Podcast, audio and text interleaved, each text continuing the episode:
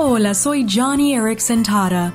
Durante la mayor parte de mi vida tetrapléjica he tenido que dejar ir muchas cosas, como la capacidad de usar mis manos, o caminar o correr, o ir a donde yo quiero ir a la hora que quiero. Pero sabes qué? Por cada cosa preciosa que he perdido, he descubierto una satisfacción y un gozo mucho mayores, tal como dijo Pablo en Filipenses 3. Todo lo considero pérdida por razón del incomparable valor de conocer a Cristo Jesús, mi Señor. De verdad, amigo, amiga, Jesús lo vale.